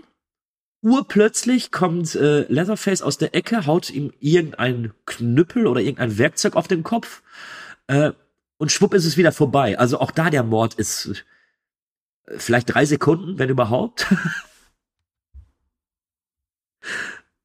Und ich finde einfach, du, äh, das passiert eben alles so plötzlich, dass es einen wirklich noch, äh, noch schockiert, weil die Morde werden nicht wirklich aufgebaut. Also du hast keine Ahnung, was jetzt als nächstes passiert. Dass er sterben wird, okay, aber nicht wann, nicht wie. Und äh, ich finde es immer noch überraschend, auch obwohl ich den Film jetzt schon ein paar Mal gesehen habe, habe ich jetzt bei der Sichtung wieder, äh, habe ich damit nicht mehr gerichtet. Ich wusste es auch gar nicht mehr, dass es so passiert. Und wann, hast du ihn eigentlich das letzte Mal gesehen? Du hast ja gesagt, es war ein bisschen Zeit dazwischen. Ja, aber ich glaube, jetzt habe ich den, äh, ich habe jetzt dieses Jahr ja eben ein paar Teile der Text Chainsaw Reihe gesehen, aber den ersten nicht. ja. Äh, ich glaube, fünf Jahre müsste das her sein, dass ich, Okay. vier, fünf Jahre, dass ich ihn das letzte Mal gesehen habe. Ja, und das ist ja auch so sowas. Also normalerweise wartest du ja in, wenn du solche Filme wieder schaust, so auf diese diese Kills in Anführungszeichen. Du du weißt ja, was jetzt passiert und so, aber dass das wirklich noch mal diesen Effekt hat, dass du gar nicht mehr weißt, was da passiert ist. Ja. Ich weiß jetzt nicht, ob das dem äh, dem Macher geschuldet ist oder was was auch immer da alles reinspielt, aber schon die, das Wissen darum, dass das immer noch funktioniert, auch wenn man den Film schon gesehen hat und wie du ja auch schon gesagt hast, schon ein paar Mal, das ist ja eigentlich auch beeindruckend. Ja, ich glaube wirklich, es ist das Plötzliche. Also, weil du gerade von Hostel gesprochen hast, da finde ich es eigentlich ganz spannend. Du kannst dich an alles erinnern, was in diesem Film passiert. Aber was ich wirklich interessant war, war in dieser eine Szene, wenn der Typ an den Gängen so entlang äh, gezogen wird und du nur Sekundenbruchteile siehst, was hinter diesen Türen passiert. An das du dich eventuell im Nachhinein gar nicht mehr erinnerst, weil es einfach so unvermittelt ist. Du hast nur einen kurzen Einblick für ein, zwei Sekunden und schwupp ist die Szene vorbei. Die nächsten ein, zwei Sekunden und schwupp ist die Szene vorbei. Und das finde ich ist hier genauso gemacht worden. Und ich weiß eben nicht, ob es gewollt ist oder ob es jetzt wirklich einfach dieser, ja, ob es man dem, ob sie einfach Glück damit hatten, dass es nicht wirklich gezeigt haben, dass alles so plötzlich passiert. Ich, ich kann es nicht sagen. Vielleicht sehe ich das auch als einziger so. Da würde mich mal deine Meinung interessieren. Ja, vielleicht waren es auch die Mittel, die gefehlt haben, vielleicht. Vielleicht hätten sie das Ganze ja gerne so dargestellt, obwohl man ja, wenn man weiß, dass äh, Toby Hooper ja äh, bis aufs Blut versucht hat, diesen Film irgendwie PG-13 rauszugeben, ähm, denke ich jetzt nicht, dass er unbedingt vielleicht noch mehr so Schockeffekte einbauen wollte. Also ich kann, ich kann mir einfach nicht erklären, wie, wie er das, also auch schon, weil man genau weiß, wie unerfahren er eigentlich in Anführungszeichen als Regisseur noch war zu dieser Zeit. Oder vielleicht muss man ihm einfach zugestehen, dass er ein verdammtes Genie ist in dieser Hinsicht, dass er einfach ja. genau gewusst hat, wie, dass er das inszenieren muss. Und es hat einfach von A, von A bis Z funktioniert. Ich, ich finde es eh spannend. Äh, leider kann man ihn äh, daher nicht mehr befragen. Aber mich würde eh interessieren, ob es mehr Glück war, dass der Film eben so gut geworden ist, wie er geworden ist, oder ob es wirklich von vorne bis hinten so eingeplant war, dass die wirklich wussten, okay, wenn wir diesen Shot jetzt so drehen, dann wird es diesen Effekt haben und dann wird es eben auch, äh, dann wird es gut bei den Leuten ankommen oder wird sie wird irgendwie im Gedächtnis bleiben oder so. Also das hätte ich noch mal spannend gefunden, irgendwie das noch mal herauszufinden. Ja, ich frage mich, ob es da, da gibt es sicher irgendwelche Trivias dazu oder Interviews mit ihm, müsste man mal noch recherchieren, aber ich hätte jetzt auch nichts gefunden. Also es ist auf jeden Fall nicht gerade, dass es so offensichtlich ist, dass man das wissen müsste. Scheint es mir auf jeden Fall. Ja, also Fakt ist ja, es ist da und äh, für mich funktioniert es einfach sehr, sehr gut. Also es ist, wir haben ja jetzt die ersten drei der fünf schon, äh, die wurden ja umgebracht und obwohl ich nichts gesehen habe, empfand ich das einfach als wirklich harte, wie es passiert ist. Und es geht ja dann auch weiter. Also äh, Franklin und Sally warten ja dann am Auto, warten darauf, dass ihre Freunde zurückkommen. Die nicht kommen, nur irgendwann hören sie eben äh, die Kettensäge, versuchen zu fliehen, doch für Franklin, der im Rollstuhl sitzt, wird's ja dann schwierig. Er wird nämlich äh, von Leatherface dann mit der Kettensäge umgebracht. Und auch hier, es klingt wieder äußerst brutal, aber du siehst ja gar nichts. Es ist, äh, das, das Bild ist ja so dunkel und der, der Winkel der Kamera ist ja so gewählt, dass man wirklich gar nichts von dem, von dem Eindrehen der Kettensäge sieht. Und da ist es auch wieder, zumindest empfinde ich das so, ist es wieder die, die Vorstellungskraft, die diese Szene unglaublich brutal macht, obwohl man mal wieder nichts sieht. Ja, es ist witzig, weil so wie du das beschreibst und ja klar, es ist noch nicht lange her, dass ich den Film gesehen habe, aber ich habe genau, ich habe genau dieses Bild vor mir, wie du siehst, wie er mit der Kettensäge dort auf den Franklin rein geht eben, man sieht's ja nicht wirklich, aber schon rein eben dass du dir dazu alles vorstellst und du weißt genau, was jetzt passiert. Oder vielleicht, weil deine, deine Vorstellungskraft vielleicht noch viel schlimmer ist als das, was man irgendwie auf dem Bild oder auf der Leinwand irgendwie darstellen könnte und so. Vielleicht prägt sich das dann so, äh, so effizient dann auch in deinem Gehirn ein, dass man sich auch so gut daran erinnern kann. Ich weiß es nicht, weil das vielleicht, man sagt ja auch manchmal, dass das äh, effektivste oder das Schlimmste ist ja die menschliche Vorstellungskraft ähm, ist ja noch fast krasser, als wenn man das Zeug ja wirklich sieht, als die Bilder, die man effektiv irgendwie mal gesehen hat. Und damit spielt der Film extrem. Ja, ja, gebe ich dir vollkommen recht. Also auch da wahrscheinlich dem Geld und dem Budget geschuldet und vielleicht auch den Fähigkeiten.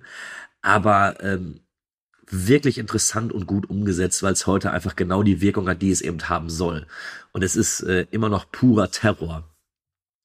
Und wir haben ja dann die Flucht von Sally, die äh, vor Lazarus äh, wegrennt und äh, sich dann auch in einem, ist das eine, was ist das für ein Etablissement, wo sie sich da versteckt. Ist das so eine Garage oder eine? Ja, das ist so also eine Art wahrscheinlich so ein, ein heruntergekommenes Diner zu einer Tankstelle. Ja, ich ja, denke, ja, dass, genau. dass in diesen äh, diesen Käffern in den USA, glaube ich, das ist ja noch vielfach sieht man das ja auch in, insbesondere in Horrorfilmen. Wahrscheinlich haben sie es ja auch dort abgekupfert, aber so halt ja diese vereinsamte Tankstelle mit einem kleinen Bistro nebendran können wir noch schnell kurz auf was anderes eingehen? Ja, selbstverständlich. Schön, schön gesagt, wie diese Sally vor diesem Leatherface davonrennt und wir haben ja beide gesehen oder ja, dass dieser Leatherface ein rechter Hühne ist und war wahrscheinlich, was der für eine Kondition hat. Das fand ich beeindruckend. Ja. Also da muss ja. ich zwischendurch wirklich ein bisschen lachen, gerade bei dieser Verfolgungssequenz, weil die ja auch ein bisschen, die hat ja auch eine gewisse Länge, also in Anführungszeichen, oder das kommt einem auf jeden Fall äh, länger vor, als sie vielleicht ist, wenn sie da mit dem Typen mit der Kettensäge verfolgt wird. Aber ich habe da wirklich gedacht, dieser Typ, du, für das der immer da in seinem Haus irgendwelche äh, Körper auseinander nimmt, ist der wirklich gut unterwegs. Aber ich wollte nämlich auch noch auf die Verfolgungssequenz eingehen. Ich finde sie ganz, ganz toll. äh, Weil du jedes Mal das Gefühl hast, äh, Sally könnte jetzt wirklich äh, eingeholt werden und erwischt werden von ihm. Aber die ist auch so unangenehm lang. Also da hättest du auch eine Minute locker rauskürzen können das wäre auch okay gewesen. Und das ist so, auch da benutze ich einfach wieder das Wort unangenehm, weil es hört nicht auf. Und jedes Mal, wenn du denkst, okay, jetzt gib Gas und dann bist du weg, dann kommt er von hinten wieder, du hörst die ganze Zeit diese Kettensäge. Äh, du denkst jedes Mal, ah, jetzt ist er nah genug dran, jetzt erwischt er sie doch und sie kann doch nochmal wegrennen. Ähm, Finde ich super. Ja, ich bin froh, sagst du das, weil ich vorhin gerade von der Länge gesprochen habe. Ich könnte gar nicht sagen, wie lange das sie geht in Minuten oder in Sekunden. Äh, Aber es fühlt sich an wie eine halbe Ewigkeit. Ja. Eben auch wahrscheinlich dadurch, dass du halt immer so kurz vorm, oh nein, ah, schafft sie es jetzt? Oh nein, da ist er wieder. Und, und du hörst diese Kettensäge, so wie ein, wie so ein unangenehmes, ah, immer die ganze Zeit, und du weißt, irgendwas Bedrohliches ist da und ah, es ist wirklich auch wieder so unerträglich. Ja, und witzigerweise hatte ich das im, äh, im Remake, als ich da im Kino saß, das war, da hat mich mein Vater damals noch ins Kino geschmuggelt. Äh, ich hatte, das war der erste Film ab 18, den ich unter 18 im Kino gesehen habe. Und da hatte ich das ein ähnliches Gefühl, weil da gab es ja auch so eine lange Verfolgungssequenz und immer mit der Kettensäge im Hintergrund. Da kannte ich das Original noch lange nicht, aber da weiß ich, dass mich das etwas verstört hat und ich mir dann irgendwann auch dachte, boah, jetzt hör doch mal auf, jetzt töte sie entweder, aber rennt ihr nicht noch länger mit der Kettensäge hinterher. Und dieses Gefühl habe ich tatsächlich auch beim, ähm, beim Erstling. Also äh, unangenehm lang. Ja. Endet dann aber im Endeffekt auf einer recht komischen Note, weil genau das, was Sie jetzt besprochen haben, wenn sie dann dort vor dieser Tankstelle ist, ist der Leatherface plötzlich nirgends, nirgends mehr. Ja, ja, also ich glaube, ich weiß nicht, ob es ein Anschlussfehler ist oder ob eben Leatherface wusste, was jetzt passiert. Ja, das Ähm, ist mir jetzt gerade beim, beim Sagen selber in den Sinn gekommen, weil äh, ja, wenn wir schon ein bisschen vorausschauen wollen, ohne es auszusprechen, ja, macht es eigentlich Sinn, weil er weiß ja, was dann wahrscheinlich passieren wird. Genau, also es ist ja so in dem, in diesem Tankstellen deiner Garagendingens befindet sich ja jemand, der äh, versucht, Sally zu helfen. Äh, sie bittet ihn um Hilfe, er geht raus, guckt, sagt, da ist niemand, äh, schafft es dann aber, Sally zu überwältigen, fesselt sie, nimmt sie mit und wir sehen dann eben, dass er auch zu der Familie gehört, der Leatherface scheinbar angehört. Und dann kommt es vielleicht zu der unangenehmsten Dinnersequenz, die ich äh, jemals auf Celluloid gebannt gesehen habe. Also kein schlimmes Familienessen kann annähernd mit dem mithalten, was wir jetzt gleich da, da zu Gesicht bekommen. Seid dankbar für eure Weihnachtsessen, liebe Kinder, sonst schicken wir euch zur Säuerfamilie. Dann Ja. wisst ihr dann, was ihr am, am anderen gehabt habt. boah, ja, du hast recht, das ist wirklich, boah, übel. Sie wird ja dann an einen Stuhl gebunden, was ich ein ganz interessantes Detail finde, dass die Armlehnen tatsächlich aus menschlichen Armen gemacht worden sind. Also, das ist schon etwas, etwas krank. Also weißt du, also weil ähm, man ja vorhin, wir haben schon darüber gesprochen, dass sie ja echte Tierkadaver benutzt haben. Denkst du, das waren auch echte Menschenarme? Nee, nee, ich glaube, so weit sind sie nicht gegangen. Also ich hoffe es nicht, weil ich habe nie was mitbekommen. Und wir können den Toby Hooper ja auch nicht mehr fragen. Also Ja, es wär, es würde aber auch erklären, weshalb diese Dreharbeiten so verstörend waren. Aber Und, ja, Ah, ist das, ah, das ist auch so unangenehm lang. Da sitzt dann ja der Anhalter, der zu dieser Familie gehört. Dann der, die vermeintliche Rettung. Der sitzt dort, dann sitzt da ein sehr, sehr, sehr alter Mann in einem Rollstuhl. also den holen sie ja erst. Das, das war ja so der, Ach ja, ja. der war ja noch gar nicht am Tisch und dann heißt es plötzlich, ja, hol mal den äh, Opa runter. das war, also mal abgesehen davon, dieser Film hat ja wirklich seine Komik drin, also in der ganzen Absurdität. Also das war ja so, ich hatte ein paar Szenen, als ich wirklich laut lachen musste, das war eine davon, aber auch schon zuvor, wie der, der Koch, sagen sie ihm ja, der die, äh, Sally da in der Tankstelle gefangen nimmt, schon wie der ihr mit dem Besen auf den Kopf schlägt, da habe Ja. ich auch gedacht, so ja, also bitte, das ist ja wirklich schon fast slapstick-mäßig. Ja, ja, bin ich Ja. bei dir. Also Aber eben, ja, du. ich glaube nicht, dass es gewollt lustig ist. Ich glaube, es sollte tatsächlich verstörend sein, aber Da wahrscheinlich bin ich mir nicht so ganz sicher. Also du hast ja vorhin den zweiten Teil angesprochen. Ich habe ihn ja nicht gesehen, aber dort geht's ja wirklich so in eine absurd ähm, komische Richtung, habe ich mir sagen lassen. Aber Ja, ja, definitiv. Da will, ich, will ich jetzt auch nicht zu fest vorgreifen. Und man unterstellt ja dem Toby Hooper auch, so wie ich gehört habe, dass er das eigentlich schon beim ersten machen wollte und da das eben noch ein bisschen subtiler eingebaut hat. Durchaus möglich. Also ich habe auch nichts anderes gelesen, aber es, es kann gut sein. Also es ist natürlich in seiner Absurdität sind da natürlich Szenen drin, äh, insbesondere wenn die dann eben Sally töten wollen und dann sagen, nee, das soll Opa machen. und diesem, diesem alten, fast schon fast leblosen Mann einen Hammer in die Hand drücken, der ihn dann immer fallen lässt und damit versucht, Sallys Kopf zu treffen äh, und da mehrere Male daneben wirft. Und das ist so, das ist so unangenehm. Ich benutze heute so, äh, so oft das Wort unangenehm, aber es macht einfach keinen Spaß, dem zuzugucken. Und eigentlich sitzt du da schon und willst dann alles wegmachen. Auf der anderen Seite ist es, Ach, wie du schon sagst, Das finde ich jetzt slapstickhaft, witzig, ja, weil mir ist das, das finde ich jetzt wirklich interessant, dass es dir so äh, eingefahren ist, weil ich war wirklich dort und ich habe ich hab Bäche geweint vor Lachen, wirklich, als ich das gesehen habe. Obwohl es gleichzeitig ja irgendwie so, äh, es ist so, eigentlich dürfte ich das gar nicht witzig finden, aber was passiert jetzt hier gerade? Das kann doch nicht sein. Vorhin war ich so irgendwie so geekelt von dieser ganzen Szenerie dort und dachte so, nein, kann diese Szene aufhören mit diesem Dinner und dann kommt dieser Oper und ich muss gleichzeitig lachen und äh, gleichzeitig möchte ich am liebsten irgendwo in Eimer kotzen.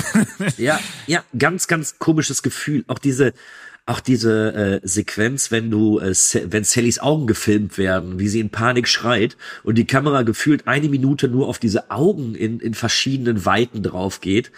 Äh, boah. Man möchte, dass sie vorbeigeht, diese Szene irgendwie. Ja, das auf jeden Fall. Also die war richtig unangenehm. Aber eben noch mit diesem, mit dies, äh, eben diesem absurden noch drin, absurd komisch, aber eben wie man, man ist selber irgendwie von sich irgendwie abgestoßen, weil man dort lachen muss, weil man das eigentlich gar nicht witzig finden darf, was dort passiert. Das ist ganz schräg, was da passiert. Das ist wirklich so, boah,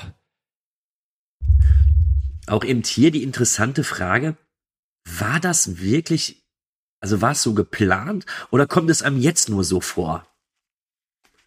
Ich weiß nicht genau, also wenn man ja so die Hintergrundgeschichte dieser Szene noch so ein bisschen thematisieren möchte, das ist ja sicher auch bekannt. Die haben ja diese Szene ähm, in einem Wisch haben sie die ja gedreht. Weil der Typ, der den Opa gespielt hat, das war ja ein junger Herr, wahrscheinlich noch jünger als wir beide jetzt sind.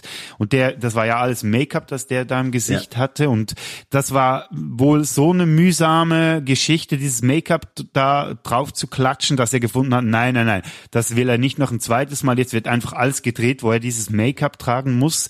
Und dann haben die quasi wirklich 36 Stunden am Stück gedreht, dass diese Szene im Kasten war. Und Boah.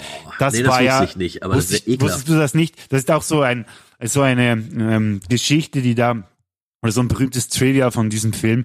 Und das muss ja wirklich die Hölle gewesen sein. Und äh, eben auch diese Kadaver, die dort überall rumliegen, die natürlich zu stinken begonnen haben, weil ja draußen weiß nicht, wie viele Temperaturen herrschen und so. Und das muss wirklich so eine Nahtod quasi Erfahrung gewesen sein für alle Darsteller. Und deshalb vielleicht auch wieder, dass diese Szene so wahnsinnig gut funktioniert, weil sie wirklich mit der Zeit angefangen haben durchzudrehen. Also der Typ, den Leatherface spielt, der Gunnar Hansen, äh, liebe Grüße an dieser Stelle, äh, der, der hat ja auch, der war ja so in dieser Rolle drin, der hat ja praktisch nachher gar nicht mehr richtig gewusst, wer er eigentlich ist. Also ja, vielleicht übertrieben gesagt, ob das wirklich alles stimmt, vielleicht sind es auch nur Ammenmärchen, aber so aller, ja, wenn du 36 Stunden irgendeinen Psychopathen spielen musst ohne Pause, dann kann das natürlich schon sein, dass du dann ein bisschen Probleme hast, da wieder rauszukommen. Und Ja, also deshalb vielleicht auch diese, diese Szene so gut funktioniert. Also der Gunnar Hansen soll ja wohl auch so Art Method Acting betrieben haben, dass er selbst in den Drehpausen nicht aus seiner Rolle rausgefahren ist und nicht mit den äh,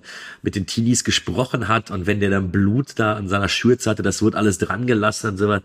Also ja, Äh, muss sehr, sehr unangenehm gewesen sein, aber man spürt's, ne? Also du fieberst schon in irgendeiner Art und Weise mit, mit Sally dort mit. Also ich wollte, dass sie jetzt entweder durch den Tod erlöst wird oder es irgendwie schafft zu fliehen, weil. Das ist auch wieder sowas, ja. Ist eigentlich absurd, sowas. Aber du hast das wirklich gemerkt und natürlich, wenn ich jetzt die, äh, die Vorgeschichte oder die Geschichte vom Dreh kenne, macht es natürlich noch mehr Sinn, wie sie es tatsächlich so gut darstellen konnte. Weil wie du schon sagst, es waren ja alles eben Laiendarsteller und äh, vorher kann man ja auch nicht von wirklicher, wirklich guter Schauspielkunst sprechen. Aber in dem Moment, wenn alle in Panik sind, dann funktioniert das alles sehr, sehr gut, finde ich.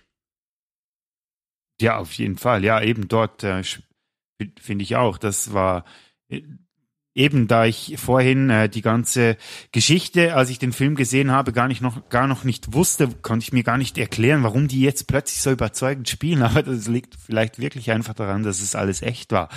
Und ich finde ja auch überzeugend, also die Sally ist ja das Einte, weil du merkst ihr, also der Schauspielerin, dass sie und da merkst du ja an, dass sie wirklich gelitten hat, aber dass die anderen, die haben ja genauso gelitten. Das sind ja in Wirklichkeit keine Psychopathen, aber wie sie das trotzdem noch so überzeugend spielen konnten in dieser Situation, das ist auch einfach krank und irgendwie auf eine äh, abstoßende Weise irgendwie auch äh, faszinierend. Ja, und deswegen, ich glaube tatsächlich, äh, dass vieles von der Faszination mehr aus der, äh, ich sag mal, aus der Not heraus geboren ist, dass es äh, dass es auf dem Papier, es gibt ja manche Filme, die sind so irgendwie auf Meisterwerk so ein bisschen ausgelegt. Oder so, so habe ich zumindest das Gefühl, dass so zumindest wissen alle, ja, da haben wir jetzt was Großes gedreht, das wird ein großer Erfolg und vielleicht wird er auch irgendwo äh, seine Spur hinterlassen im, im, im Genre oder im Film generell. Äh, aber hier, glaube ich, sind es einfach viele, viele glückliche Zufälle, die dazu geführt haben, dass eben äh, Texas Chainsaw einfach als einer der größten Horrorfilme überhaupt gewertet wird. Ja, auf jeden Fall. Das kannst du fast nicht absichtlich machen, was da alles passiert ist. Ja, ah, da muss ich mich auf jeden Fall mal einlesen. Vielleicht gibt es da wirklich mal eine Doku oder sowas, wo man das da ein bisschen, bisschen besser dann irgendwie nochmal beleuchtet bekommt. Ja, Im ich denke, fast dann hast du sicher ein paar, ein paar Aha-Effekte, kann ich dir sagen. Ja, es ist wirklich, es ist extrem interessant. Also man kann sich fast nicht satt lesen und satt sehen an all diesem Zeug, was da wirklich irgendwie anscheinend passiert sein soll während, während diesen Dreharbeiten. Da gibt's ja noch eine, so eine andere Geschichte ähm, wir sind zwar schon über einer Stunde, aber hast du auch gewusst, dass da irgendwie noch so die, die Mafia noch ihre Finger drin hatte, was die Finanzierung des Filmes angeht? Das ist ja nee. auch so ein äh, Fun Fact oder ein Trivia, der über den man auch gerne spricht. Ja, auf jeden Fall hat das dazu geführt, dass am Schluss die Darsteller, die ja wirklich Qualen gelitten haben, denen man ja wirklich alles gegönnt hätte, ähm, zum Beispiel eine große Karriere, was ja, glaube ich, bei allen nicht irgendwie der Fall war im Nachhinein, nee, nee, aber dass die nicht mal richtig bezahlt wurden für diesen Film, weil eben all dieses Geld dann quasi für diese Mafia-Geldgeber draufgegangen äh, ist. Ach, und wenn man da so drüber spricht, denkt man so, nee, das kann ja nicht wahr sein. Aber ich habe das jetzt von verschiedenen Quellen schon äh, irgendwie mitbekommen, dass das tatsächlich so gewesen sein muss.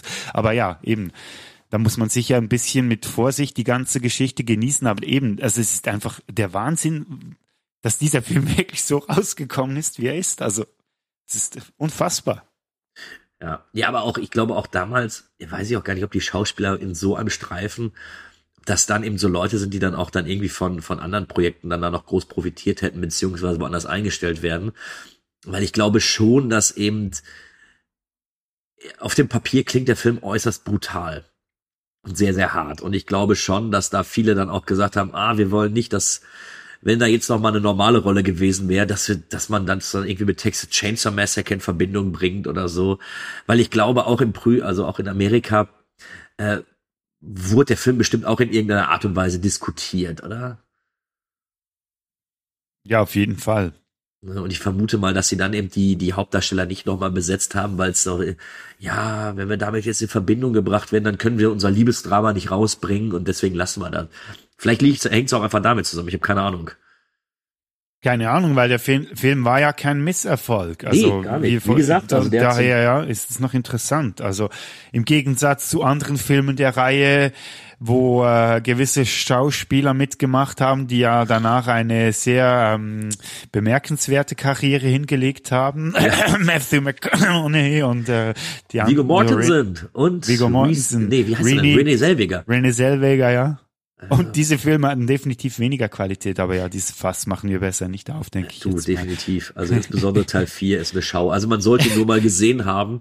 Ich wollte dem, ihn, ich wollte ihn eigentlich noch sehen, weil von der, der, von dem hört man ja auch, also das Übelste, aber muss ja schon fast wieder ähm, Unterhaltungswert haben, weil er wirklich so Er schlecht ist, er ist tatsächlich äh, so schlecht, dass er schon wieder gut ist. Also man muss es mal gesehen haben, aber ich werde ihn auch nie wieder nochmal gucken.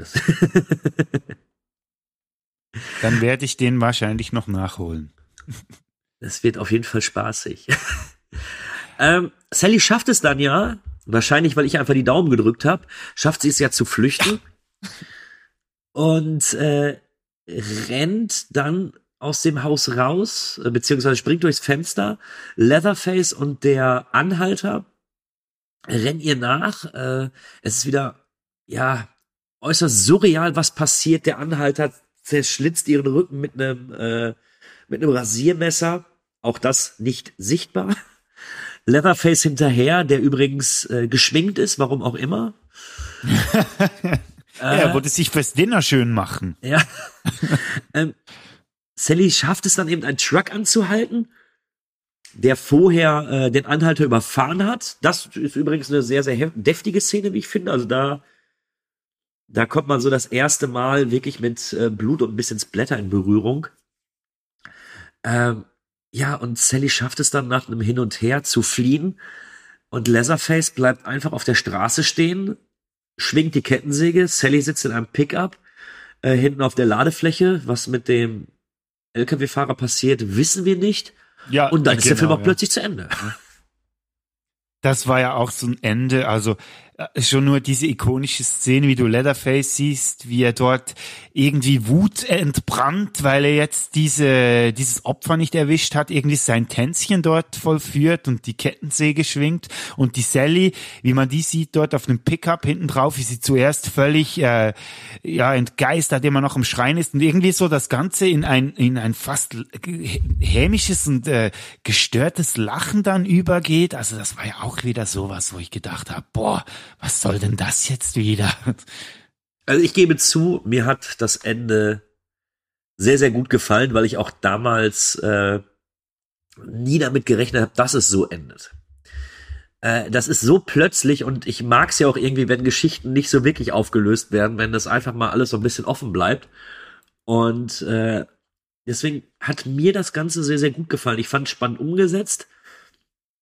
Und ich hätte, ich finde es auch so irgendwie besser, als dass jetzt Sally, die ja eben keine Kämpferin ist. Sie, sie wollte einfach nur fliehen. Wenn sie jetzt noch gegen Leatherface gekämpft hätte und ihn irgendwie umgebracht hätte oder so, das hätte, das hätte nicht wirklich gewirkt, wie ich finde. Dafür war sie auch nicht die Figur oder die, die Person. Und da kann, da ist es für mich eigentlich so, dass ich mit dem Ende sehr, sehr zufrieden bin. Wie geht's dir da? Ja, also ich kann da eigentlich nur zustimmen. Also weißt du, schon mal davon abgesehen, also in solcher Situation, wenn du das durchgestanden hast, dass diese Arme durchstehen musste, dann probierst du wohl nicht noch irgendwie gegen einen Typen mit einer Kettensäge zu kämpfen, egal wie wie emanzipiert du bist und wie mutig und so da bist du, äh, da rennst du ein, einfach nur noch davon. Und eben auch das, was du angesprochen hast, wie schnell das es geht, wenn wir vorhin davon gesprochen haben, wie lang diese Dinner-Szene sich anfühlt. Dann der Schluss einfach so zack, zack, zack. Anhalter wird umgefahren, LKW-Fahrer verschwindet, sie steigt in den Pickup, fährt davon, Leatherface sieht man, wie, der, wie er die Kettensäge schwingt, Schluss, tschüss. Ja, ja, stimmt. Also, wenn das Finale äh, zwei Minuten geht, ist es lang. Ja, müsste man fast mal stoppen, ja. Würde mich noch interessieren, wie lange das effektiv geht. Und, äh, und trotz alledem hat auch dieses letzte Bild, dieses äh, ja schon fast manisch tanzende Leatherface mit der mit der Kettensäge in der Hand, äh, hat etwas Einprägsames. Und auch die, die lachende Sally später, ähm, das sind Bilder, die einem in meinen Augen auch nicht so schon aus dem Kopf rausgehen. Und ähm, da schon wieder irgendwie so ikonische Bilder eben schaffen. Ja, auf jeden Fall. Also ich hätte jetzt dich gefragt, was war so der erste Gedanke? Ist vielleicht noch schwierig, weil du den Film ja schon ein paar Mal gesehen hast, als, als dann wirklich dieses Finale durch ist und dann bam, Schwarzbildschirm, die Credits laufen. Was war so der erste Gedanke, den du hattest? Ich so, glaube, ähm, also ich würde jetzt einfach meine erste Sichtung komplett außen vor lassen, weil ich die da dann eben irgendwann auch nicht mehr so wahrgenommen habe, weil mir eben äh, das titelgebende Massaker fehlte und ich dann wahrscheinlich auch nur noch mit einem Auge hingeguckt habe. Ich glaube, als ich das, als ich mir den Film nochmal angeguckt habe, eben mit einem mit einem Auge dafür, dass du schon mehr Horrorfilme gesehen hast, dass du vielleicht auch das ein oder andere etwas mehr wertschätzen kannst, ähm, glaube ich, dass es genau das passende Ende dafür ist, weil der Film an sich so anders ist wie die, äh, wie die kommenden Slasher, ähm, dass ich es eigentlich schon fast schön abwechslungsreich finde, obwohl es eben nicht aufgelöst wird. Also das müsste so damals mein Gedanke gewesen sein, eben dieses, ich, ich bin nicht ganz versöhnlich damit, also ich hätte jetzt auch gerne irgendwie noch gewusst, wie es weitergeht oder so, aber weil zumal äh, die anderen der Familie, ob sie jetzt die Polizei ruft oder sonst irgendwas, das wird ja auch alles nicht geklärt. Ähm, Zumindest eben, in diesem Film nicht, ja. ja. aber eben in seiner Gesamtheit passt es sehr, sehr gut da rein. Und äh, ich finde es eben überraschend frisch. Wie ging es dir denn beim Ende? Also ich war wirklich so, ähm, es, es war so dieser What the fuck Moment irgendwie. Also mit dem ganzen Hintergrund, so du hast die Dinner-Szene, hast diese einerseits diesen Ekel vor der ganzen Szene mit diesem komischen, mit dem Großvater und dann wie sie plötzlich einfach aus dem Fenster rausspringt, die anderen, die sie verfolgen und du denkst so, hä, was, was geht hier eigentlich ab? Und dann am Schluss so, zack, bumm, weg und das, das war wirklich so das erste, dass ich gedacht habe, so, ich musste lachen und so, what the fuck? Und ich war allein im, im Raum und habe mich dabei erwischt, wie ich laut what the fuck gesagt habe. und dann irgendwie so im nächsten Schritt so, geil. irgendwie war das auf eine absurde Art und Weise, war das jetzt einfach geil. Ja. Was sagst du denn jetzt auch, wo wir das Ganze jetzt mal ein bisschen Revue passieren lassen haben? Ähm, kannst du diesen, diesen ja, diesen Ruf des Klassikers oder vielleicht auch des Meisterwerks, kannst du ihn nachvollziehen? Und was würdest du jetzt sagen? Wie gefällt dir der Film jetzt bei der, bei der Sichtung, beziehungsweise nach unserem Gespräch? Also ich möchte da gerne nochmal auf uns zurückkommen, wie wir angefangen haben. Und da hast ja du das schon ein bisschen vorhergesehen, so, weil ich ja nicht genau wusste, was ich von dem Film halten soll. Und du noch gesagt hast, ja, dann sehen wir jetzt mal, wenn wir über diesen Film sprechen. Das haben wir jetzt gemacht. Die letzten knapp anderthalb Stunden. Und ich muss sagen, ich habe ein Grinsen im Gesicht, man sieht's nicht, vielleicht hört man es ein bisschen. und auch eben dieses ja, jetzt, wo mir wieder in den Sinn kommt, wie ich den Film oder mit welcher Reaktion ich diesen Film äh, aufgehört habe, muss ich einfach sagen, ja, er, er hat definitiv was. Und obwohl er unangenehm ist und stellenweise wirklich fast unerträglich und so viel irgendwie mit einem abgeht, wenn man den Film schaut, also von eben Ekel über peinlich berührt sein, Humor und Situationen, wo man lachen muss und eigentlich mit sich selber irgendwie nicht ganz zufrieden ist, dass man jetzt in dieser Situation lacht, muss ich sagen, wenn das ein Film irgendwie hinbekommt, das ist schon grandios. Also und dass man noch äh, bedenken muss, eben 1974, also ich meine, ja, also, und ich habe verdammt viele andere Horrorfilme oder Slasherfilme gesehen, mittler oder vor diesem Film, und dass der jetzt trotzdem immer noch so eine Wirkung hat, das muss einfach auch ein Beweis sein, dass der definitiv irgendwie auf eine Art und Weise halt auch in seiner Art ein Meisterwerk ist, Fragezeichen. Weiß nicht, ob ich gerade so weit gehen würde, vielleicht müsste ich ihn nochmal schauen. Aber ja, ein Klassiker, das unbestritten. Also da würde ich ohne zu überlegen äh, beipflichten, auf jeden Fall. Ich gehe sogar so weit, äh, ich würde bei dem Meisterwerk das Ausrufezeichen setzen. Also ich glaube schon, dass es ein Meisterwerk ist, auch wenn er für mich nicht meisterhaft ist. Ich finde schon, dass ich da äh, ein paar Abstriche mache, äh, gerade was die, was die Figuren angeht. Ich verstehe aber, warum er eben von sehr, sehr vielen äußerst positiv aufgenommen wird. Und äh, ich sehe auch, was er fürs Genre gemacht hat. Also in Punkten würde ich ihm wahrscheinlich acht von zehn Punkten oder sowas geben, also immer noch sehr, sehr gut bewertet. Ähm, für mich persönlich ist er nicht das Meisterwerk. Wahrscheinlich aber auch, weil ich mit diesem, mit dem, mit diesem Terror, der mir da geboten wird, mit diesem Unerträglichen, dass ich da wirklich manchmal gesessen habe und dachte, oh, jetzt komm, jetzt, jetzt mach aber auch mal, jetzt beende die Szene. Äh, aber das muss ein Film auch erstmal schaffen. Und nur weil es dann eben für mich der Punkt ist, wo ich sage, ja, mir persönlich gefällt das nicht so gut, ist diese Intensität und dieses Grobe, dieses Raue, was der Film macht, äh, tatsächlich in der Form fast einmalig. Und da muss ich einfach sagen, auch wenn es für mich nicht so ist, Meisterwerk, Ausrufezeichen, Klassiker sowieso. Okay, dann gebe ich äh, die Prämisse Meisterwerk anstatt Ausrufezeichen gebe ich Meisterwerk Kettensäge. Geht klar, damit kann ich auf jeden Fall leben. Da kann man immer noch rein interpretieren, interpretieren, ist das jetzt ein Ausrufe oder ein Fragezeichen? Ja, das, das passt, das können wir machen, das, das ist gut. Ja. Aber ich schaue, Kühne, dass ich den bis zu unserem nächsten Zusammentreffen vielleicht nochmal schauen kann und dir vielleicht dann die definitive Expertise liefern kann. Wie gesagt, bei mir ist der Film wirklich äh, gewachsen im, im Laufe der Zeit. Äh, und auch jetzt wieder, wenn man sich das alles nochmal anguckt, äh, nur weil es mir nicht gefällt, kann ich das dem Film ja nicht vorwerfen. Ne? Und wenn man einfach so ein bisschen Auge dafür hat, was der Film eben auch für die für den kompletten Slasher gemacht hat und alleine diese ikonische Figur von Leatherface, die die ich einfach immer noch super finde, ähm, muss ich einfach sagen, ja, immer wieder gerne und äh, für mich war es auf jeden Fall eine große Freude, mit dir darüber zu sprechen. Es hat mir wieder unglaublich viel Spaß gemacht. Ja, gleichfalls. Also, und danke vielmal, dass du mich endlich mal dazu gebracht hast, diesen Film zu schauen. Der war schon viel zu lange auf meiner Watchlist und jetzt konnte ich da endlich wieder mal ein Häkchen machen oder einen Strich drunter setzen. Also es war wirklich schön und vor allem auch eben mal wieder eine Filmerfahrung, die, die sich wirklich auch eingeprägt hat. Also danke dir, Kühne. Ja, dafür bin ich da, sage ich immer. also, hört auf Bodo. Wer den Film bisher noch nicht gesehen hat und sich nur halbwegs für das Horrorgenre interessiert, ihr solltet auf jeden Fall einen Blick drauf werfen. Egal wie alt er ist, egal wie billig er produziert ist. Es ist wirklich vollkommen zu Recht ein Klassiker, den man äh, definitiv einmal gesehen haben sollte. Wie man das Ganze dann auffasst und wie man es findet, ist natürlich jedem persönlich überlassen.